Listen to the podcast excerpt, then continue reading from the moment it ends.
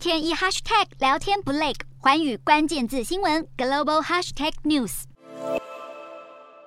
美国十一号上午九点十五分左右，一名持枪男子企图闯进 FBI 位在俄亥俄州辛辛那提的大楼。他携带一把钉枪和一把 AR 十五半自动步枪，先是朝大楼开枪，在闯入失败后坐上白色车辆逃逸，与警方展开一场枪击追逐战。嫌犯随后弃车步行逃进了一座玉米田内，让警方出动了直升机和无人机搜索，双方更持续对峙了好几个小时。警方表示，没有执法人员在这起事件中受伤，也指认嫌犯的姓名叫瑞克·雪佛。雪佛疑似有参与去年的国会山庄暴动，再加上 FBI 近日搜索前总统川普的住宅，都让警方往政治动机犯案的方向调查，想厘清嫌犯跟右派激进分子是否有所关联。